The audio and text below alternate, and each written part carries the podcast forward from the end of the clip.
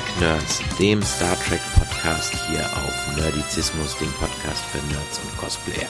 Mein Name ist Chris und mit mir dabei wie immer Nerdizist Michael. Hallo. Hallo, ich würde jetzt die Hand heben mit dem vulkanischen Gruß, aber sieht hier keiner. Hast du eigentlich gewusst, dass diese Geste aus dem Jüdischen kommt?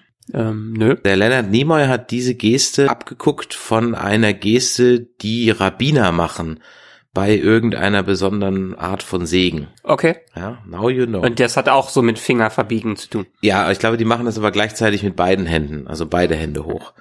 Aber dann Ah, dachte ja. er irgendwie, das ist eine ganz gute ähm, Geste, die können wir doch eigentlich mal so übernehmen. Ja, Eine Star Trek Trivia, die ich noch nicht kannte. Mhm. Guck mal, ja. Keine Minute im Podcast und schon wieder was gelernt. Da soll mal einer sagen, das hier wäre kein ähm, Wohlfühl-Podcast. Aber wir sind auch kein Wohlfühl-Podcast. Warum erwähne ich das so explizit?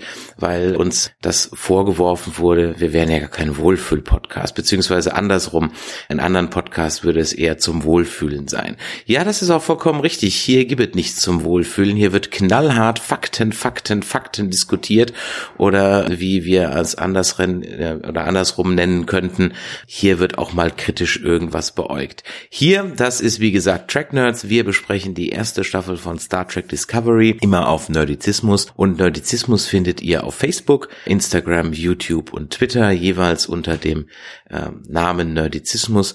Ihr könnt uns erreichen unter info at nerdizismus.de und natürlich über unsere Webseite nerdizismus.de. Dort könnt ihr diese Folge bewerten, die anderen Folgen nochmal hören und auch schauen, was wir sonst noch so haben. Gibt es eigentlich so ein, so ein, so ein, ich frage ich mich gerade die ganze Zeit, gibt es so ein äh, Podcast-SEO, wo man die ganzen Keywords auch aus dem Audio herausziehen kann? Angeblich macht, ich bin jetzt nicht der Mörder-YouTuber, aber YouTube macht das wohl, ähm, aus der Tonspur so die Keywords extrahieren. Deswegen sind Ach, diese echt? ganzen hippen, hippen YouTuber-Videos alle gleich. So, hey, bam, in der heutigen Folge geht es bla und so weiter. Mhm. Aber wir sind ein Podcast. Wir stürzen uns nicht auf so billigen Content. Wir machen hier hochwertigen Content und hadern mit der mangelnden Reichweite. So ist das eben nun mal. Tja, Ho hochwertigen Content haben wir eigentlich auch in den Folgen 5 und 6 bekommen. Choose Your Pain und Lefe. 5 und 6, ne? Ist richtig. Ja, müsste, müsste sein. Okay, habe ich jetzt, ich habe jetzt einfach nur Ja gesagt, aber äh, müsste, in der Tat, es ist 5 und 6. Genau, 5 und 6. Wir kommen ja alle 14 Tage für die, die uns heute zum ersten Mal hören. Und wir haben noch ein paar Richtigstellungen von den letzten Folgen, beziehungsweise noch ein paar Anmerkungen. Denn eine Sache ist mir aufgefallen und mir ist es dann aber auch nicht präsent gewesen. Ich habe gesagt, der Saru, der bewegt sich wie Ape Sapien, dieser Aquamensch, Fischmensch aus Hellboy. Das liegt unter anderem daran, dass es der gleiche Schauspieler ist, nämlich Doug Jones. Und äh, der spielt auch den äh, Ape Sapien in Hellboy.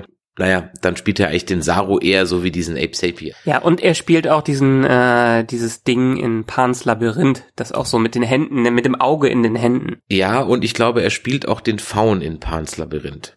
Also der hat da mehr. Ist, ist er der, ist das nicht der Fall? Ich bin mir jetzt gar nicht sicher. Nee, der mit Es den kann sein, in dass den das der Händen ist ja diese creepy, diese creepy Kreatur, die da an dem Tisch dann da sitzt. Mhm. Irgendwie sowas. Also er ist im Grunde genommen so wie Andy Serkis für Animationscharakter, ist er so der für große, schlanke, creepy bewegende Charakter. Wahrscheinlich so Ja. der richtige Cast. Und äh, wie ihr es heute an unserer Intro-Musik gehört habt, sind wir im Disco-Fieber, was ja auch nahe liegt, wenn man natürlich die schicken Uniformen der Discovery sieht, die sogar ein äh, T-Shirt haben, wo Disco draufsteht. Disco, Disco, Party, Party. Ja, und weißt du, was ich irgendwie ganz sympathisch fand? Dass die Tilly mal nicht so, also ich finde die eh dem most likable Character, ja, in der ganzen Serie bisher. Die ist mir mit Mhm. Abstand am sympathischsten und die ist mir deswegen auch am sympathischsten, weil sie ja jetzt auch mal keine top durchtrainierte äh, Sternenflottenfigur hat. Das stimmt. Ähm, sie ist eigentlich wirklich so ein Durchschnittsmensch, auch von, von der ganzen Erscheinung her. Was, was ich auch gut finde, weil uns wurde die Serie ja als Serie angekündigt, die sich auch mal mit den äh, niedrigen Rängen beschäftigt. Und davon gehen wir eigentlich in den letzten Folgen doch stärker weg als gedacht. Mhm. Ja, wir haben viel Admiral Captain Talk, gerade in der letzten Folge Lefe, Lete, wie auch immer. Du hast mal nachgeschlagen, was Lete bedeutet. Genau. Ähm, letztendlich, das ist einer der Flüsse in der Unterwelt der griechischen Mythologie. sagt uns Wikipedia, und der Name bedeutet vergessen, Vergessenheit oder auch Verborgenheit. Und das griechische Wort für Wahrheit äh, leitet sich von derselben Wurzel ab. Ähm, also von daher ähm, passt ja eigentlich ganz gut, dass Lorca scheinbar Dinge verdrängen will, die in seiner Vergangenheit sind, so wie natürlich auch unsere Michael Burnham Sachen verdrängen will und ähm, ja, unser geliebter Vulkanier alles verdrängen will. Ja, Sarek will auch alles verdrängen. Jetzt sind wir aber schon in dieser Folge, fangen wir mal chronologisch an. Also Folge 5, Choose Your Pain, wähle deinen Schmerz. In der letzten Folge ist ja der Captain entführt worden und in dieser Folge sehen wir also sein Darben im klingonischen Gefängniskeller. Leider nicht Rohrer Pente, das hätte ich jetzt ganz lustig gefunden, aber okay, es ist dann doch nur ein Gefängnisschiff.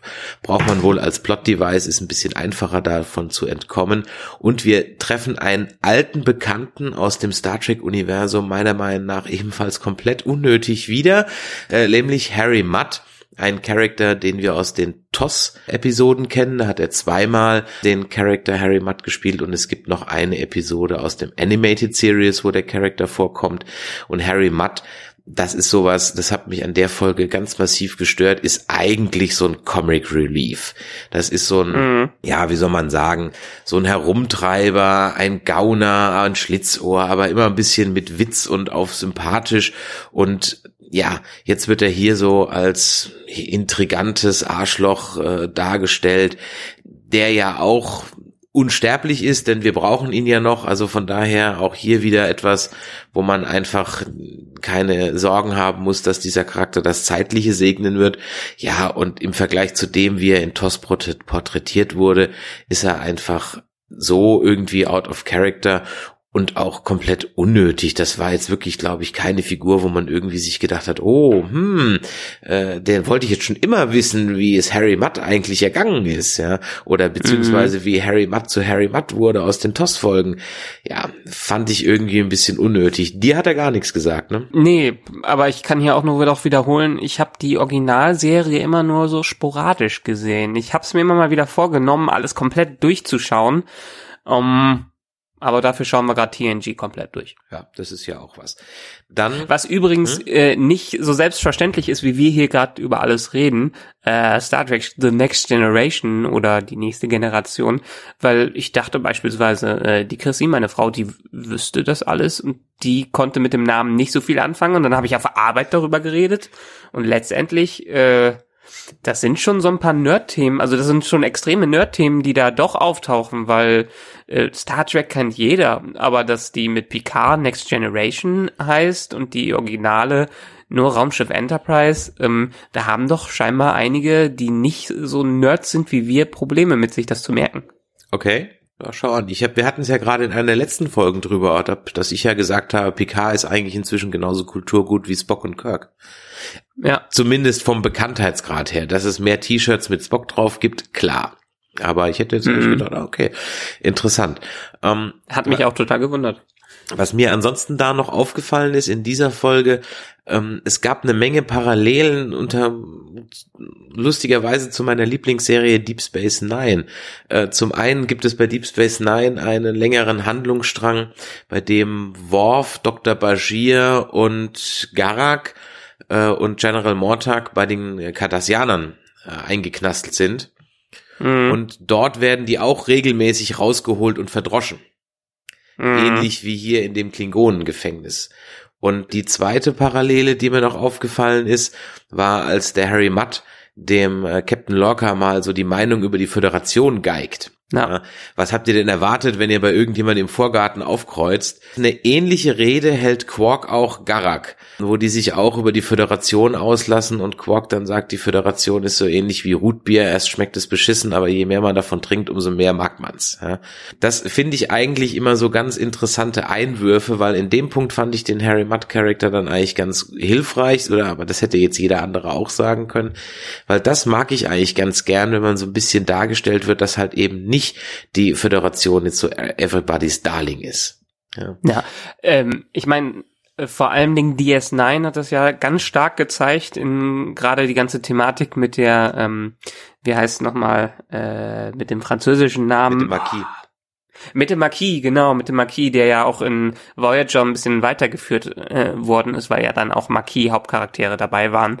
Äh, letztendlich haben, hat DS9 schon immer wieder mit dieser dunklen Seite der äh, Föderation gespielt. Wenn man gerade, was wir auch in den letzten Episoden erwähnt haben, die Theorie ähm, Sektion 31 ist ja auch nicht alles äh, Freude und Sonnenschein. Also da deshalb passt das schon sehr gut in diese Serie, weil die ja gerade mit diesen dunklen Gedanken spielt. Also in dieser Folge geht es im Grunde genommen passiert eigentlich gar nicht viel. Es geht im Grunde genommen darum, wie also der äh, Captain Lorca flieht mit einem neuen Crewmitglied, Ash Tyler, von dem ich jetzt einfach mal folgende Theorie in den Raum werfe. Möchtest du sie hören? Naja, du und das ganze Internet, ne? Ja, du möchtest sie natürlich hören. Ich sage, Ash Tyler ist ein Klingone. Und ich sage dir, er wird durch den Triple von Captain Lorca entlarvt werden. So wie Darwin in immer Ärger mit Triples. Weil nämlich Triple ärgerlich auf Klingonen reagieren. Aus folgenden Gründen sage ich das. Erstmal ist er sehr passend da, also how convenient, ja, ähm, dass mhm. da so einer rum ist. Zweitens ist plastische Chirurgie und deren Veränderung, sag ich mal, gut etabliert. Das kriegst du im Star Trek-Universum immer äh, erklärt. Und dann gibt es in der Folge, jetzt in der, in der sechsten Folge, dann eben auch so Sätze wie, wo Locker zu ihm sagt, sie kämpfen wie ein Klingone äh, mhm. und so weiter und so weiter. Also. Aber die eigentlichen Hinweise, die, die stärksten Hinweise hast du eigentlich noch gar nicht gesagt. Ja, ich bin ja noch gar nicht fertig, aber ich wollte dir auch was überlassen, dass du auch was sagen darfst. nee, weil es ist eigentlich, ich meine, es ist eine logische äh, Konsequenz aus dem, dass dieser weiße Ork, ich nenne ihn jetzt mal weißer Ork, weil ich nicht mehr seinen Namen kenne, ähm, ja von der Frau Klingonin aufgenommen wurde und gesagt wurde, ja, wir, ich nehme dich mit, Lel aber wir fliegen die. jetzt Lerell zum Planeten. Was? Lerell heißt die. Lerell, okay, von Lerell mitgenommen wird und ja angedeutet wird, dass die zu einem Planeten hinfliegen oder zu einer Zivilisation, wo äh, ein Matriarchat gilt, ein klingonisches Matriarchat. Und das ist ja auf diesem Schiff genauso gewesen. Außerdem ähm, hat sie ja auch einen Plan gehabt. Und das wäre die logische Konsequenz dieses Planes. Also es sind einfach zu viele kleine Hinweise, die einfach äh, hingeworfen werden, ähm, auf die man gut achten kann. Ja, und dann kann man eigentlich auch, weißt du, an was mich das Ganze erinnert? An die äh, Flucht von Han Solo, Leia und Luke vom Todesstern. Da könnte okay. man im Grunde genommen auch sagen, die wollten uns kommen, doch entkommen lassen. Ja? Na. Weil das doch alles ein bisschen. Also das war viel zu einfach. Das war viel zu einfach, genau. Und ja, mal schauen. Ein kleiner Kritikpunkt wieder mal am Design, äh, diese komischen Klingonen, Raider, kleinen Kampfschiffe.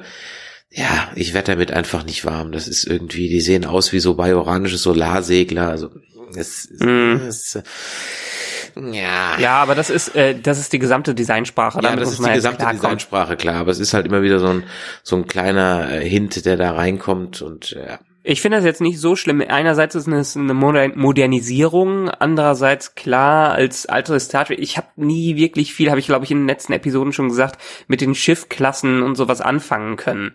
Ähm, ich konnte es ein bisschen identifizieren. Ja, das ist vielleicht äh, klingonischer äh, Warbird, ähm, äh, Bird, äh, Bird of Prey und das ist vielleicht ein vulkanisches Schiff. Das konnte man dadurch, dass es damals nur Modelle waren, relativ einfach heraussehen. Aber ich konnte nie sagen, wie jetzt in der nächsten Episode, dass die Enterprise eine Constitution Class ist. Und so habe ich habe ich mir nie alles gemerkt. Mhm. Äh, von daher äh, gerade auch diese Serie hat ja so ein bisschen ähm, das Ziel, Leute eine neue Generation Star Trek zu geben und in Star Trek einzuführen. Deshalb hat man wahrscheinlich, äh, deute ich jetzt mal daraus, erstens diesen Prequel-Gedanken äh, damit reingenommen, weil ja Kirk ist noch so halb, zwar auch in jungen Köpfen drin, gerade durch das 2009er Reboot.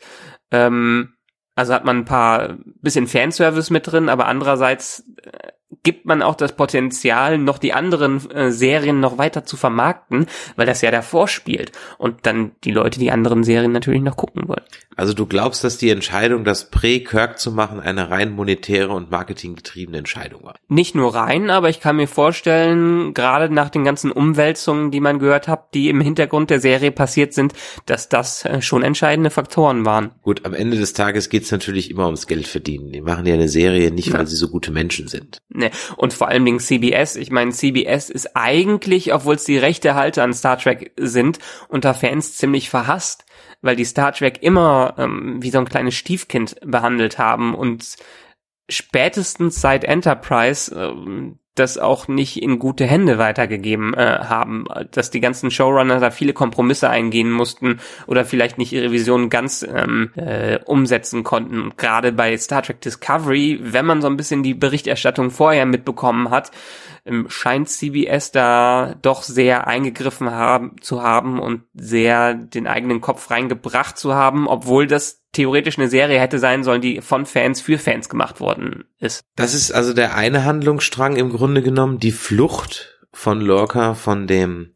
Klingonendampfer. Mhm. Der andere Handlungsstrang, wobei man eigentlich sagen muss, in diesen Folgen bisher gibt es nicht so die klassische A-B-Handlung. Also es ist ja jetzt nicht mehr, ne? Also jetzt, also vorher war es jetzt so ein bisschen, hatten wir letzte Mal, glaube ich, gesagt, die B-Story war ist die eigentliche A-Story von früher, Richtig. Ähm, die Monster of the Week und die A-Story, äh, die B-Story ist die A-Story. Aber letztendlich in diesen zwei Folgen vermischt sich das wieder sehr stark. Richtig, da gab es eigentlich eine keine dezidierte B-Story.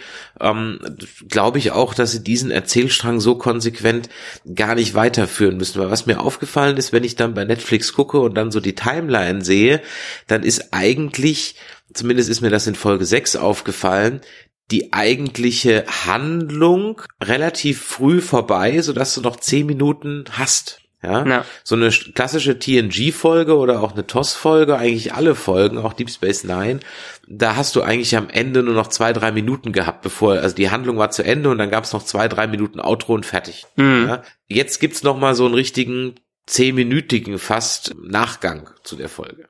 Ja. Das ist mir so ein bisschen äh, Wie gesagt, aber das ist dieser ganze sehr serielle Charakter der Serie, die die in den jetzt drin haben, dass sie einfach eine große Story erzählen.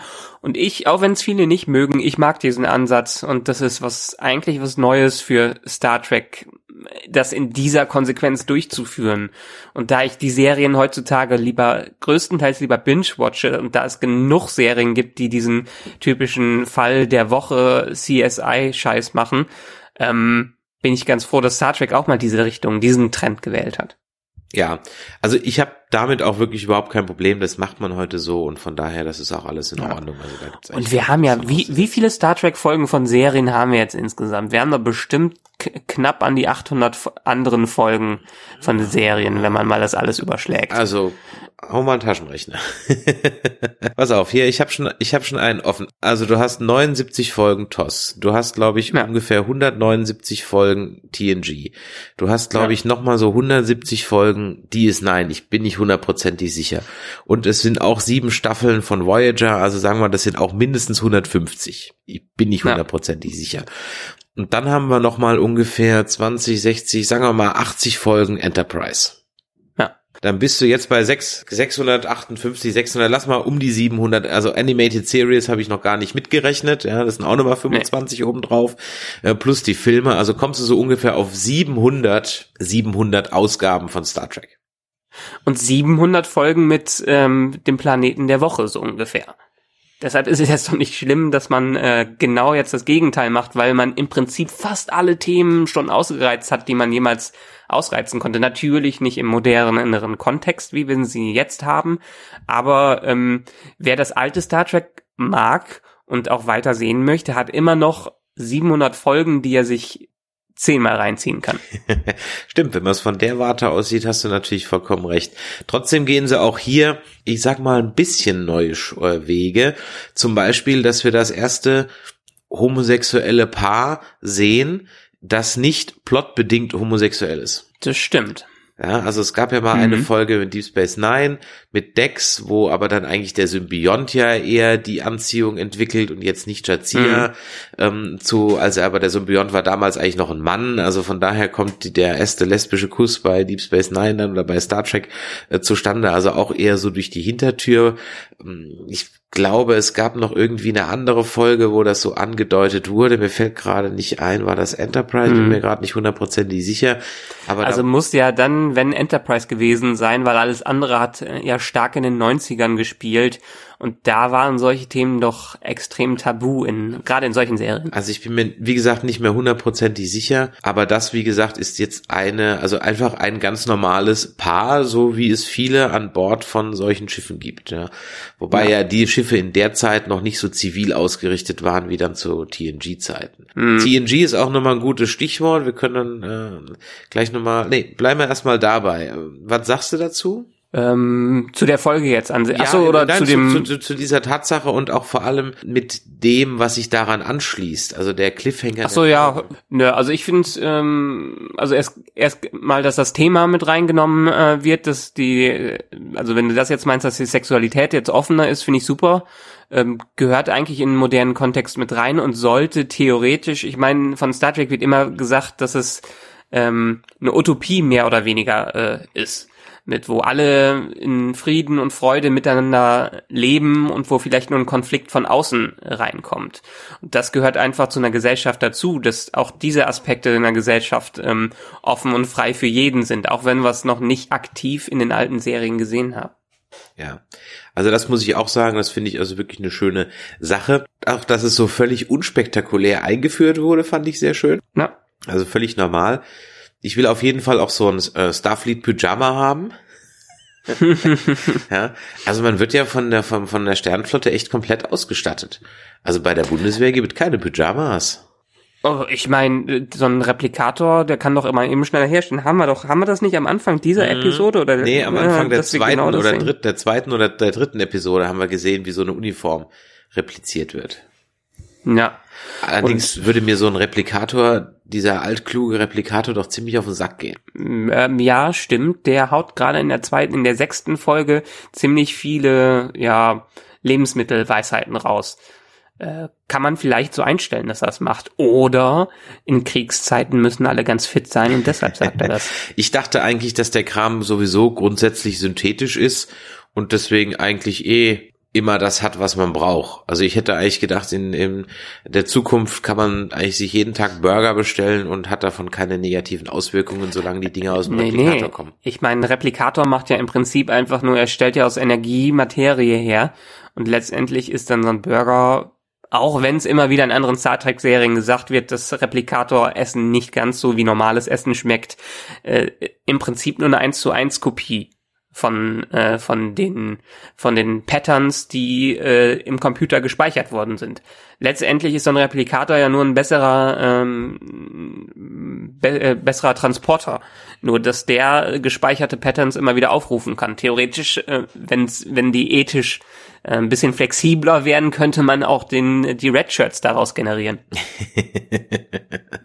ja, was das Ding aber nicht kann, ist ja Alkohol generieren. Echt? Kann's nicht? Nein, die trinken da immer Synthehol. Schmeckt wie Alkohol ohne die berauschende Wirkung. Das kotzt ja mhm. Scotty in der einen Folge so an, als er da aus der Vergangenheit oder als er da aus dem Transporterpuffer wiederkommt. Aber zu der Folge kommt er bei TNG ja noch.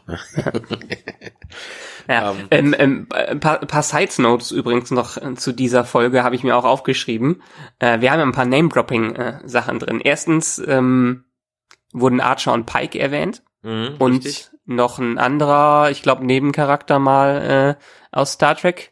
Ähm, was sie scheinbar jetzt ganz gerne, ich meine, die haben so ein bisschen das Problem, dass die erste Supergirl-Staffel hatte, auch wenn ich Star Trek nicht mit Supergirl äh, vergleichen will, dass die sehr viel Name-Drops reingemacht haben, weil sie es einfach so nah an äh, die Originalserie ähm, zeitlich angelehnt haben.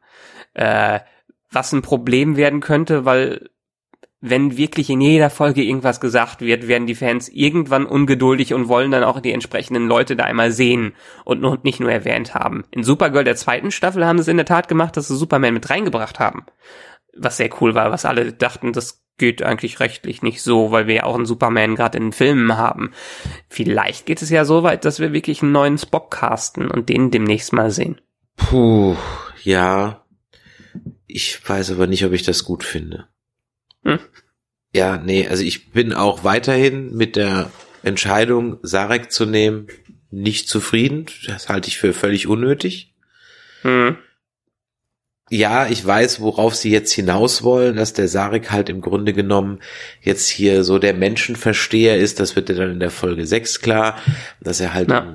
sich den Menschen annimmt und sie als gleichwertig erachtet, während das also die anderen oder die meisten andere oder viele andere Vulkanier halt nicht so sehen. Okay. Aber da brauche ich eigentlich jetzt nicht Sarek für, weil ich eigentlich immer der Meinung war, dass gerade ähm, Vulkanier, die in der Sternenflotte dienen, wie zum Beispiel dann auch der Admiral da später, dass die eigentlich sowieso in diesem, ja, diese Haltung haben. Ja, also ich meine, ja. nicht umsonst haben sich die Vulkanier ja den Menschen offenbart und nicht umgekehrt. Ja. ja. Ähm, letztendlich für die Zeit würde es natürlich passen, weil wie wir aus Enterprise kennen, sind die Vulkanier zu der Zeit, jedenfalls ähm, in der Ära, noch ein bisschen reservierter gegenüber den Menschen. Äh, so ein bisschen bevormundend. Vielleicht ist es jetzt auch noch. Ähm, später, in den späteren Serien, gerade auch Voyager und so, kommt das bei den Vulkaniern gar nicht mehr so stark vor. Da ist man eigentlich, da sind alle anderen Rassen denen mehr ebenbürtig, weil die Menschen sich einfach so etabliert haben. Ähm, deshalb finde ich es hier, äh, um nochmal zurückzukommen, ich finde Sarek ganz, äh, ganz okay, weil es einfach wieder diese zeitliche Nähe, äh, Nähe ist, aber das werden wahrscheinlich auch wieder Marketinggründe sein, warum man es äh, gemacht, äh, gemacht hat. Theoretisch hätte man diese ganze Serie und dann hätte man auch diese Kontinuitätsfehler nicht haben können, einfach nochmal 100 Jahre in die Zukunft äh, packen können. Mein Reden. Mit noch ein bisschen coolerer Technik äh, da drin und ähm, vielleicht statt den Klingonen eine andere Rasse nehmen sollen, die dann auch wie diese klumpigen Vampire aussehen können. Mhm. Ja. Und trotzdem hätte man die ganzen äh, äh, ganzen Themen noch verarbeiten können. Vielleicht sagt man dann, dass äh, der Dominion-Krieg dann doch nochmal neu ausgebrochen oder ist oder dass irgendwas anderes eingefallen ist und deshalb äh, die Zukunft nicht ganz so perfekt ist, wie sich alle das vorgestellt haben. Mhm. Ja, was ich da das letzte Mal drauf schon, schon gesagt habe, hätte, hätte Fahrradkette, haben sie leider ja. nicht gemacht. Jetzt müssen wir damit leben. Wir müssen mal schauen, dass wir nicht ganz so in den Themen springen, weil ich will noch ein paar Dinge be besprechen. Also gehen wir noch mal zurück zu unserem schwulen Paar auf der Enterprise. Denn neben der Tatsache, dass wir dieses Paar sehen, sehen wir ja noch eine andere Tatsache, nämlich dass anscheinend Spiegelbilder nicht unbedingt das machen, was ihre Pendants machen. Spiegeluniversum. Ja, ich weiß, du hast es dann letzte Woche mal geschrieben. Ich Na. hasse ja das Spiegeluniversum. Außerdem funktioniert das Spiegeluniversum nicht so. Ja? Ja, wer weiß. Vielleicht, also ich hatte ja die Theorie im Chat geäußert, dass vielleicht dadurch das Spiegeluniversum geschaffen wird. Aber wir haben ja in Enterprise auch ein Spiegeluniversum, wie du äh, dann gesagt hast. Klar, aber vielleicht ist es ja, ich meine, alternative Universen, letztendlich das Spiegeluniversum in Enterprise war ja wahrscheinlich auch noch, noch ein anderes als das, was wir in DS9 sehen später und was wir in ähm, der Originalserie sehen. Aber letztendlich passt das sehr gut dazu, weil angekündigt wurde, dass wir eine Spiegeluniversumsfolge haben und weil vielleicht dieses ganze Springen mit den Mycelium-Bakterien oder was das sind, mit diesen Sporen, ähm, genau solche Verbindungen aufbauen kann, weil man ja im Prinzip äh, so einen unbekannten äh, Pfad einschlägt, so ein unbe unbekanntes Transportmittel nutzt und wer weiß, was wo das noch irgendwelche Löcher aufreißt. Was die Macher gesagt haben, ist, dass sie definitiv aufklären werden, warum der Sporenantrieb später nicht mehr eingesetzt wird. Und das kann ja nicht nur sein, äh, dass man einmal diese diese äh, Tardigrade-Viecher äh, nicht einsetzen will, dass das mit der Gentherapie nicht funktioniert. Da müssen ja ganz andere katastrophale Dinge noch mit reinspielen, dass die am Ende wirklich so einen taktischen Vorteil nicht mehr nutzen. Ja, das ist das eine. Ich könnte mir auch vorstellen, dass dadurch, dass es jetzt hier der Ingenieur war, der das Ganze ähm, benutzt, dass der sich vielleicht, das hatten wir ja auch in zwei, drei TNG-Folgen oder sagen wir mal in zwei, drei Star Trek-Folgen allgemein, dass die so in so einer Phase verschoben sind, wie sie dann immer so schön sagen. Weißt du? Mhm. Dass die Existenz sich so latent verschiebt. Das kann gut sein. Oder glaubst du, dass da irgendwas Mystery-mäßiges, Lost-mäßiges noch kommt? Hm, das hätte ich jetzt gesagt, wenn vielleicht Brian Fuller noch am Steuer gewesen wäre. Mm, ich weiß aber nicht, wie viel vom Ursprungskonzept von Brian Fuller noch genommen wurde.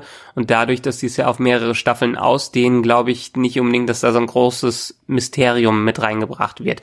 Diese, diese ganzen kleinen Sachen, diese ganzen kleinen Rätsel, wie die Charaktere, welche Hintergründe die haben und was mit denen passiert ist, damit die da enden mussten, äh, das ist, glaube ich, das Mysterium, was die Serie uns gibt. Aber so ein großes Lost-mäßiges Ding, wo dann am Ende auch äh, Gott und der Teufel miteinander kämpfen, glaube ich, kommt nicht dabei raus. Hm. Ja, ich glaube auch nicht. Aber beim ja. Spiegeluniversum bin ich ehrlich gesagt noch nicht so ganz hundertprozentig sicher. Also wir warten ab, was da kommt. Finde ich noch mal kurz wichtig, über dieses Amöbenviechchen, äh, über das Bärtierchen zu sprechen. Weil letztendlich war das ja ein großer Faktor dafür, dass die überhaupt diesen Sporenantrieb nutzen können. Jetzt hat natürlich der Stammet sich Gentherapie unterzogen, ähm, was natürlich in der Star Trek-Historie ein großes kritisches Thema ist. Ähm, aber eine Sache, die noch ganz ohne Konsequenz geblieben ist, auch in der nächsten Folge, ist, dass äh, Michael Burnham jetzt das Bärchtierchen einfach in den Weltraum geschickt hat. Klar, die haben gesagt, es ist sentient, also es ist fühlend und es kann äh, wahrscheinlich, ähm, es ist wahrscheinlich intelligenter, als ähm, die mitbekommen haben. Aber trotzdem war es ja eine wertvolle Ressource für die Föderation, auch wenn da ethische Probleme auftauchen. Ähm, und dass das ganz so ohne Konsequenz geblieben ist, dass sie das in den Weltraum geschickt hat und sich da nicht die Sternenflotte direkt gemeldet hat, ähm, das finde ich ein bisschen inkonsequent an dem Ganzen. Ja, kann man so sehen. Es war halt eigentlich so eine klassische Picard-Entscheidung, sage ich mal. Ja. Aber sie ist ja kein Picard, das ist ja, die ist, ist, ja immer noch der richtig. Verräter dahinter. Aber andererseits, guck mal, wir sind eine halbe Stunde in der Folge und wir haben jetzt gerade zum ersten Mal über Ed Michaela gesprochen. Ja. Das zeigt mir, dass dieser Charakter eigentlich komplett, also diese Serie funktioniert auch ohne die. Also bisher zumindest. Ja. Mhm. Auch jetzt in der, in dieser Folge da mit dem, also ich finde das jetzt nicht so, ja, das ist für mich so eine Star Trek Entscheidung gewesen. Wir lassen das Viech jetzt halt gehen. Ähm, ja, und vor allem, weil sie ja dann gleich mal mit der, mit dieser Gentherapie noch irgendwie sowas in der Hinterhand haben. Ja, hätte man behandeln können, aber habe ich jetzt ehrlich gesagt nicht so wirklich vermisst. Vor allem, weil, ja man immer noch vielleicht in der Hinterhand hat, dass dieses Tierchen ja jetzt mit seinen Kumpels wiederkommt und dann machen sie schon irgendwas Best, das Beste draus oder so. Ja, mal gucken. Ja, das weiß ich aber, nicht. Aber äh, trotzdem, ich meine, diese Serie hat etabliert, dass wir uns im Kriegszustand befinden und dass die Föderation doch äh, Mittel einsetzt, die sie sonst in normalen Friedenszeiten nicht nutzen würde, die sie definitiv später in den späteren Generationen auch nicht nutzen äh, würde. Ähm, und da finde ich es ein bisschen zu sehr unter den Tisch gefallen, dass die dieses Viech einfach gehen lassen. Und dass das für den Verräter Michael, für die Verräterin Michael Burnham darüber hinaus noch keine Konsequenzen äh, hat. Vielleicht hat Locker sie ja geschützt, vielleicht hat der irgendwas gegenüber der Föderation gesagt, aber ich hätte mir gewünscht, weil dieses Viech einfach jetzt drei oder vier Episoden da war oder drei Episoden da war, dass ähm, das Verschwinden noch mit, mit einer größeren Konsequenz verbunden wäre und nicht nur dem, ja, Spiegels damit. Ja, okay, gut. Also wie gesagt, mich hat's jetzt nicht so, das, da habe ich noch gar nicht drüber nachgedacht, bis du es jetzt gerade erwähnt hast. Wo ich dann froh war, dass es Konsequenzen hatte, weil mir das der erste Gedanke war, der mir in den Kopf geschossen ist, ist dann in der nächsten Folge. Könnten wir dann jetzt zu dieser Folge gehen? Ja, oder hast du noch irgendwas zu der anderen? Ich habe jetzt dreimal angesetzt, ja. ja. Ja, irgendwo, wann wurde in dieser Folge gesagt, habe ich mir aufgeschrieben, das erste Mal fucking cool. Also Stimmt. Das erste Mal im, Deutschen, im Deutschen war das dann voll geil. Echt? Ja, ja okay. ich habe extra nochmal auf Deutsch geswitcht.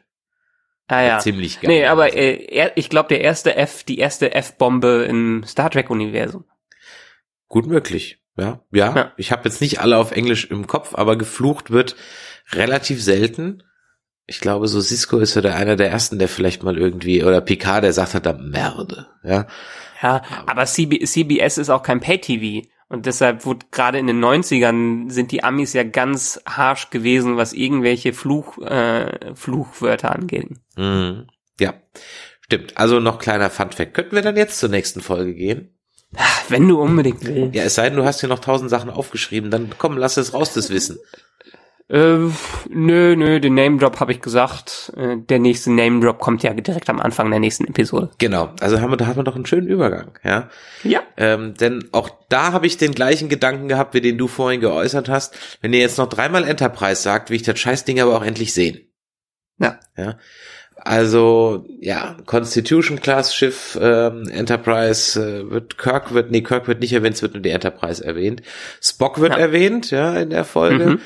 Und äh, ja gut, wir haben ja vorhin schon über die Sarek-Nummer gesprochen. Also auch hier geht es im Grunde genommen darum, Loka ist jetzt wieder auf der Discovery, gleich zeitgleich, ich sag mal so eine Art B-Handlung, die aber dann mit der A-Handlung zusammengeführt wird, ist, dass Sarek sich auf den Weg macht, mit einem angeblich abtrünnigen Klingonenhaus über eine Allianz zu verhandeln, um Mhm. ein Gegengewicht äh, oder für neuen Verbündeten in dem Krieg dann zu haben und unterwegs dahin, wo er mit einem jungen, ich sag mal, Schüler, Adepten unterwegs ist, erweist sich dieser als Märtyrer im Sinne von der Logika-Sekte, die also noch logischer sind als die anderen logischen. Ja, das muss man auch mal logisch durchdenken, ob man das überhaupt sein kann. Und der eben ihn äh, töten will, weil er sich ja äh, Verhandlungen aufnimmt und auch dem Menschen so nahe steht und überhaupt nicht logisch ist. Mhm. Und der gute Sarek kann aber dann ganz schnell noch ein Kraftfeld hochfahren, sodass die ja menschliche oder vulkanische Bombe ja dann eigentlich sogar äh, noch ex, äh, also explodiert, also der injiziert sich was und sich, das haben wir doch bei bei bei Iron Man 3, 3 haben wir doch auch sowas Ja, gehabt. ja, ne? das ist das Extremes-Ding. ja. Ähm, Siehst du, spielt es Ja. sogar mit dem MCU im gleichen Universe. Haha. ähm, ja. Hier habe ich so ein bisschen, ähm, also eigentlich ist ja die, die vulkanischen Prinzipien sind ja schon äh, Weltoffenheit und Verbundenheit aller Spezies. und eigentlich auch sehr äh, pazifistisch. all- Ja, auch sehr pazifistisch. Deshalb ist dieses logischer als die logischsten, ähm, kann man machen, geht aber in die gleiche Richtung wie die zu emotionalen Vulkanier, die in anderen Serien eingesetzt worden sind. Mhm. Also das sind dann wirklich nur Splitterfraktionen, ähm, kleine, kleine, unbedeutende äh, Minority-Gruppen, ähm, Mi- Minderheiten, die hier eingesetzt werden. Ist die Frage, wie, wie stark diese ähm, Terroristen in der vulkanischen Gesellschaft vertreten sind und ob die ein neues Element sind oder ob das ein Element ist, womit die Vulkanier schon lange zu kämpfen hatten. Weil die Menschen waren ja nicht die ersten, mit denen die Vulkanier Kontakt hatten. Ähm, ich, ich bin mir nicht sicher. Ich finde es interessant aus dem Punkt, da wir jetzt die Klingonen haben, die einerseits mit diesem Thema Nationalismus und wir wollen nicht uns von Fremden assimilieren lassen und äh, äh, wir sind eigentlich eine geschlossene Gesellschaft und jetzt auch die Vulkanier mit einer so einer Gruppe da reinkommen. Also dieser nationalistische Gedanke, der auch jetzt totales Weltthema ist, wird hier schon sehr stark in der Serie verarbeitet. Ja, und auch ein bisschen mit dem Holzhammer. Ja. Von daher, also es gibt, wenn ich mich recht entsinne, in einem Star Trek Roman, ich habe nicht viele davon gelesen oder gehört, aber in einem gibt es äh, auch so eine extremistische oder sagen wir mal sehr spirituelle vulkanische Fraktion, die so, Mhm. ich sag mal, ein bisschen amisch unterwegs ist, die so mit dem ganzen Technikkram mit der Föderation nichts zu tun haben wollen und sehr spirituell sind.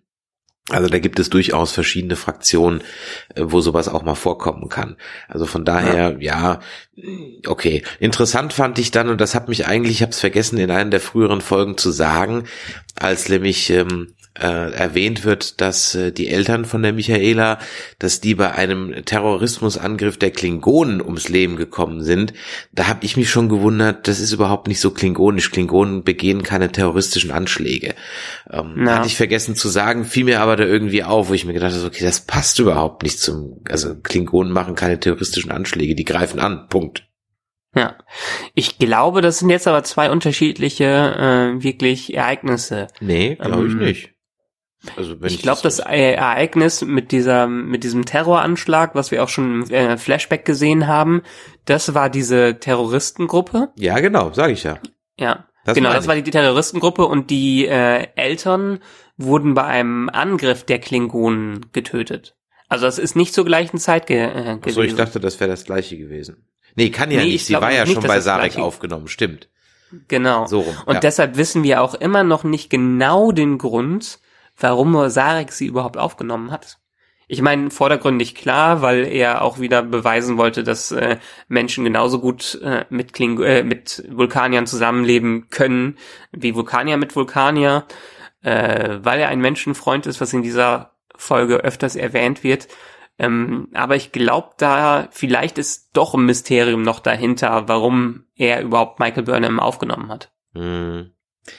Ja, das ist halt wahrscheinlich so eine Geschichte, die dann sich weiter entspinnt. Jetzt hat man auch noch mal die Mutter dann von oder die Frau von Sarek gesehen, Spocks Mutter Amanda. Ich weiß gar nicht, ob der Name vorher jemals gefallen ist. Ich weiß es ehrlich Keine gesagt Ahnung. nicht.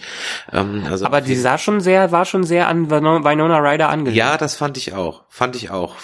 Erfrischend nett fand ich das, dass man sich da wenigstens ein bisschen so jemand gesucht hat, der, der da so ein bisschen eine Ähnlichkeit hat.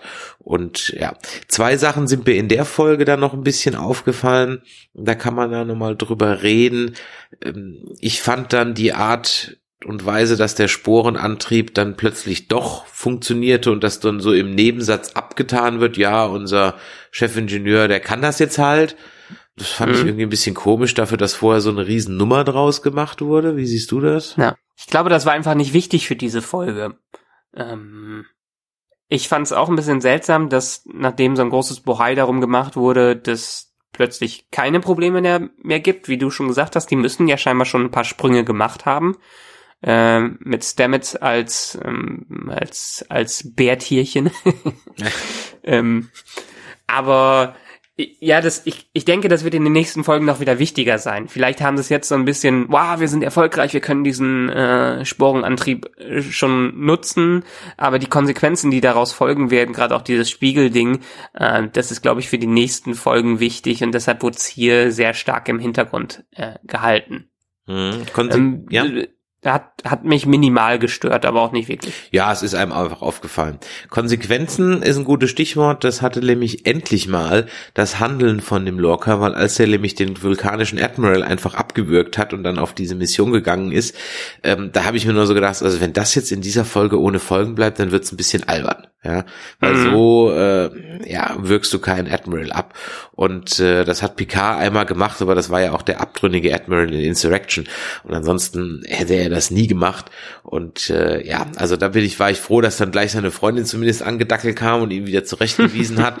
Ähm, ja, dass sie dann gleich in eine Kiste landen, okay, ja, gut, irgendwie das ist halt, das muss man sich halt an, daran gewöhnen und da fallen mir dann äh, wieder Siskos Worte ein, der in der ersten Folge von Deep Space Nine sagte, äh, nein, nein, der in einer zweiten, dritten Folge von Deep Space Nine sagt, ich bin nicht Picard. Ja, als nämlich Q ihn heimsucht und auch so nerven will ähm, wie den guten Jean-Luc. Und äh, das war auch, glaube ich, so als bewusstes Statement da reingeschrieben in die Serie. Und auch an diesen Captain muss man sich halt jetzt erstmal gewöhnen. Das ist halt jetzt ein Captain, ja, der halt seine Ecken und Kanten hat und äh, dass äh, die Sternenflottenregeln doch sehr biegt ohne dabei ein großartig schlechtes Gewissen haben zu haben, was ja. Ja. bei Picard durchaus ist, der verbiegt die Regeln auch ab und zu, aber er hat immer einen Konflikt dabei. Ich, ich finde es wirklich gut, dass Lorca so ein anderer Kapitän ist, ein anderer Captain ist, weil jede Show braucht eine andere Art von Captain. Auch wenn natürlich, ähm, ich fand alle ähnliche, ähnliche Eigenschaften hatten, die sie zu Führungspersönlichkeiten äh, gemacht hat. Äh, Finde ich aber gut, dass wir mit Lorca einen ziemlich radikalen Kämpfer drin haben, der nicht großer Pazifist ist, wie alle anderen vorher. Ähm, der auch wirklich nach Action und Krieg sucht. Was man ja hier gesehen hat, er sucht den Konflikt und er möchte sich ja scheinbar in diesen Konflikt hineinschmeißen, äh, was man an dieser gesamten Trainingssequenz auf dem, oh, wir haben doch ein Holodeck auf einem Schiff sehen konnte. Ähm, deshalb ihn als Charakter finde ich schon ziemlich spannend, weil er gegen alles geht, was so die Prinzipien der Sternenflotte in den Serien davor waren. Und da bin ich gespannt drauf, wie weit das noch geht, weil in dieser Folge es ist ja schon ziemlich weit gegangen, dadurch, dass er den Admiral abgewürgt hat, wie du gesagt hast, dass er eigene Entscheidungen trifft und dass er letztendlich am Ende, wenn auch nicht ohne Gewissensbisse, in Kauf nimmt, äh, dass seine Freundin von den Klingonen weiter gefangen gehalten bleibt. Mhm. Ja, das wäre jetzt eher der Moment gewesen, wo ich mir gedacht hätte, dass er da dann gegen die, also ich hätte es halt umgedreht, weißt du? Beim ersten Mal mhm. hätte ich mich noch dran gehalten. Also, der Befehl vom Admiral, er wäre halt sauer gewesen, aber hätte sich dran gehalten.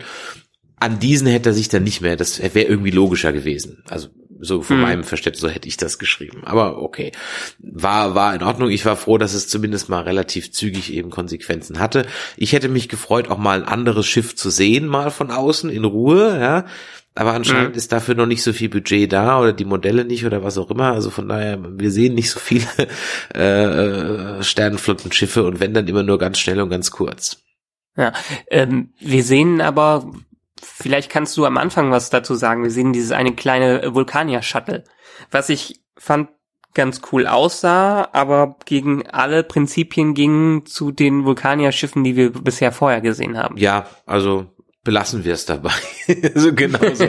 ja, äh, ja, das sehe ich ganz genauso. Ich habe das gesehen, habe mir gedacht so, okay, es sieht überhaupt, also nicht mal ansatzweise ähnlich aus wie die anderen. Aber gut. Okay. Sieht so ein bisschen wie so ein halt Bettmobil so. aus. Ja, eben, genau, ein Bettmobil. Jetzt, wo du sagst, ja, genau, wie so ein Bettmobil. Okay, ist halt wie es ist. Mir ist auch letztens aufgefallen, dass es ja, das ist auch so eine Designentscheidung, die kann ich nicht ganz nachvollziehen.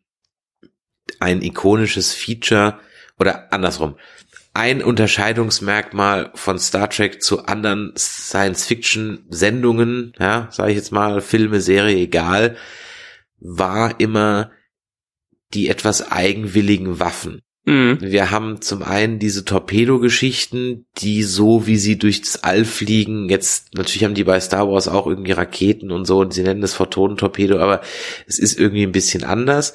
Aber was immer ganz charakteristisch war, war halt der Phaser und wie der Phaser ja. schießt. Nämlich, dass er einen langen Strahl von sich gibt und keine einzelnen mhm. äh, Schüsse. Und das wurde dann jetzt mit Abrams geändert. Was ich damals schon nicht gut fand, weil das so, das ist so ein, so ein Insignia irgendwie, ja. Phaser mhm. machen einfach einen langen Strahl und sind kein sind kein Laser, ne? Ja, und sind eben kein Laser, es ist ja bewusst ein Phaser und das haben die sich bei den Schiffen dann geändert, dann haben sie es bei den Handfeuerwaffen geändert und hier wird es jetzt auch leider wieder so aufgegriffen und das finde ich eigentlich ein bisschen schade, weil es durchaus eben ein Unterscheidungsmerkmal war. Ja, Punkt. Stimmt, ist mir noch gar nicht so aufgefallen, aber hast du vollkommen recht, das sind ja, es ist halt so diese typische, diese typische moderne Strahlenwaffe. Eben, und das finde ich ein bisschen schade, weil mag ich echt den klassischen Phaser, mit dem man auch Dinge machen kann. Mit dem man mal irgendwie mhm. eine Tür aufschneiden kann oder mal ein Feuerchen machen oder keine Ahnung was. Ich habe so einen Phaser immer so als Allzweckwaffe wahrgenommen, ja. Und Auf jetzt ist er Fall. eigentlich nur so eine, so eine ganz normale äh, Handgun. Na gut. Aber auch hier, wir sind wieder in Kriegszeiten und letztendlich sind das ja auch schon ähm, ziemlich krasse Waffen, mit denen die äh, rumlaufen.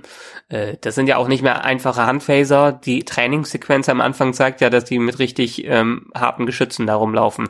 Ja. Ach so, was mir aufgefallen war, ähm, könnten das vorher auch schon, wenn man die auf Töten gestellt hat, dass die äh, wirklich ihre Gegner desintegrieren? Ähm, ja, ich glaube, es gibt doch doch, es gibt auch ein paar TNG-Folgen oder ein paar andere Folgen, wo, wo die, wenn die auf höchster Stufe stehen, dann verdampfst du.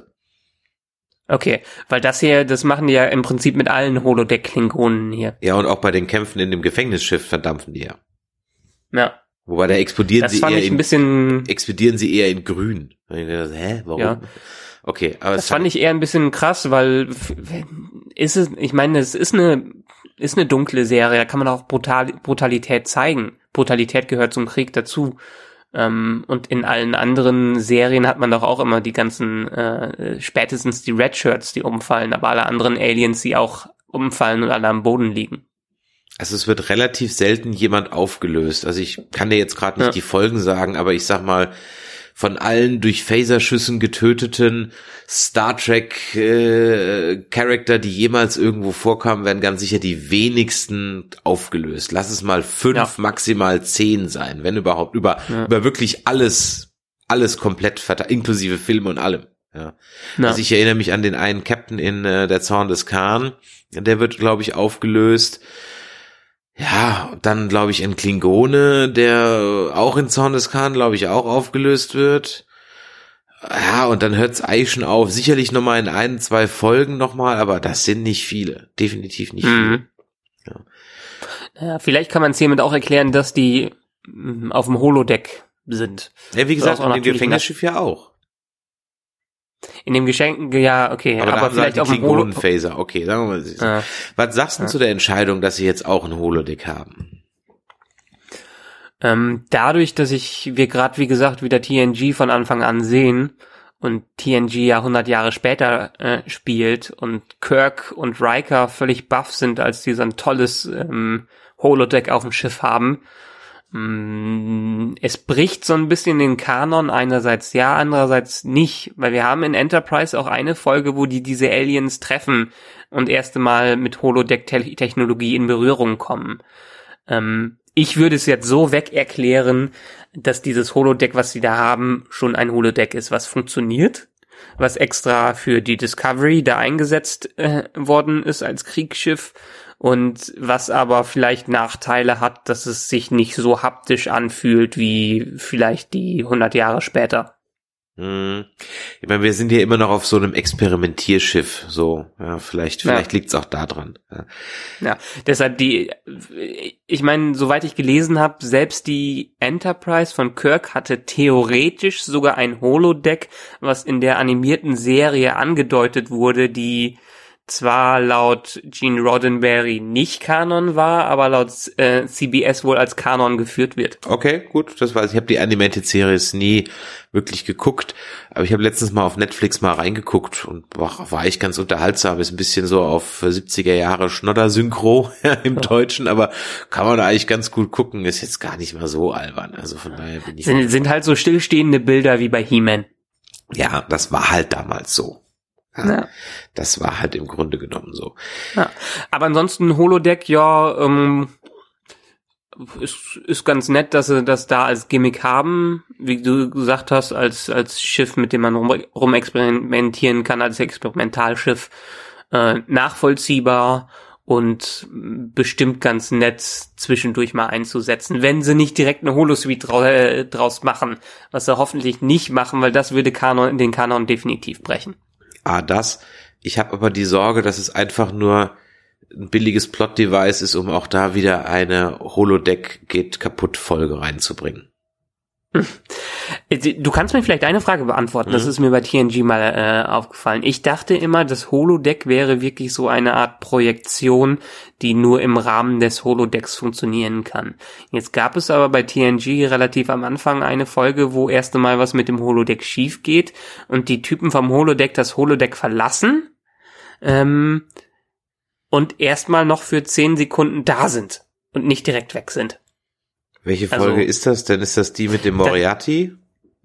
Da, ähm, nee, das ist die, wo die erste Mal ähm, äh, dieses Detektivspielen mit der äh, mit dem Mafia-Boss in dem Holodeck äh, okay. wo die da fest, äh, feststecken ja, kann, kann sein. und ich am weiß, Ende in meinst. dieser ja, okay. Pattsituation sind. Okay. Und dann gehen nämlich die Hologramme raus und die Hologramme existieren noch ungefähr so 20 Sekunden, nachdem sie den Raum verlassen haben. Okay, also das, ja, das dürfte eigentlich nicht sein. Ja. So, die müssten eigentlich, dürften die gar nicht raus können, aber da hat man sich wahrscheinlich da, weil es noch eine der frühen Folgen war, noch keine großartigen Gedanken drüber gemacht. Bei der Moriarty-Folge ist es ja dann so, dass sie ja ein, die Enterprise simulieren und er deswegen glaubt, dass er raus kann. Ja, und er ist ja eigentlich okay. noch auf dem Holodeck. Was ich mich bei ja. dem Holodeck eigentlich eher immer frage, ist, wie mehrere Charakter im gleichen Raum an verschiedenen Stellen sein können. Ähm, das wurde noch nie richtig erklärt und das hat mich auch schon immer äh, fasziniert, weil letztendlich haben die ja einen unendlichen Raum, die da, den die da schaffen können. Selbst auf Bergen können die ja rumklettern im Holodeck. Und da muss, also da könnte diese Erklärung, dass die äh, doch in der einen Episode noch außerhalb des Holodecks ähm, existieren, mit ein bisschen mit reinspielen, dass Holomaterie quasi geschaffen wird. So ein bisschen wie so ein Replikator, aber nicht so feststehende Ma Materie. Ich glaube, in der einen Folge ist doch selbst äh, Picard, der aus dem Holodeck rausgeht und ähm, äh, Lippenstiftabdruck immer noch drauf hat bei sich. Also irgendwie muss das schon eine Art von äh, Replikator sein, so eine Mischung aus Tran äh, äh, Transportertechnologie und Replikatortechnologie, die da so eine halbfertige Materie schafft. Ja, es muss ja, weil ich kann mir gut vorstellen, dass wenn du zu zweit, zu dritt oder alleine in dem Holodeck bist und alle bewegen sich innerhalb eines Radius von, sagen wir mal, 50 Metern, ja, Na. dass du dann im Grunde genommen jeweils die jeweilige Ansicht einfach dann replizierst oder, oder halt darstellst. Aber es gibt hm. ja Folgen, wo die dann komplett, die eine wird entführt und ist dann ganz woanders, was ja die Ausmaße des physischen Raums, der überhaupt zur Verfügung steht, wo die rumlaufen können, ja schon sprengt. Aber Auf jeden Fall. Gut. Da, da gibt's bestimmt irgendwelche äh, Doktorarbeiten und Promotionen genau, drüber. Also wer das, wer das weiß, liebe Hörer, warum das so ist und wie das funktioniert, schreibt es in die Kommentare oder schickt uns eine Nachricht. Das wird uns wirklich mal interessieren, wie da eure Theorien dazu aussehen. Ich habe jetzt, bevor wir zum Ende kommen, auch noch eine Theorie loszuwerden. Okay. Und zwar sage ich, ich äh, glaube, die äh, diese Klingonen, die wir hier sehen, sind praktisch eine Urform der Klingonen. Und zwar ist mir nämlich eingefallen, dass ähm, wir hatten das in einer der letzten Folgen nicht erwähnt, weil es mir da noch nicht eingefallen ist, dass in der Enterprise-Serie es eine Folge oder mehrere Folgen gibt, ich weiß gar nicht wie viel, glaube ich zwei oder drei, in denen erklärt wird, warum es Klingonen ohne Stirnplatten gibt.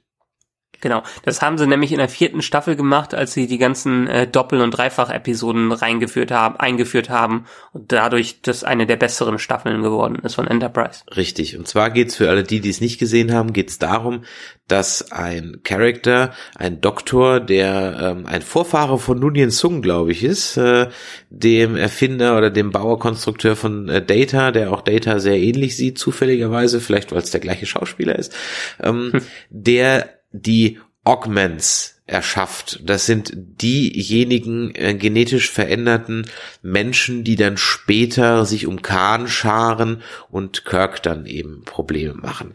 Diese Augments äh, übernehmen ein Klingonenschiff, irgendwie sowas. Und äh, lange Rede, kurzer Sinn, die Klingonen versuchen aus der DNA dieser Augment, dieser äh, genetisch verbesserten Menschen, Supersoldaten zu züchten.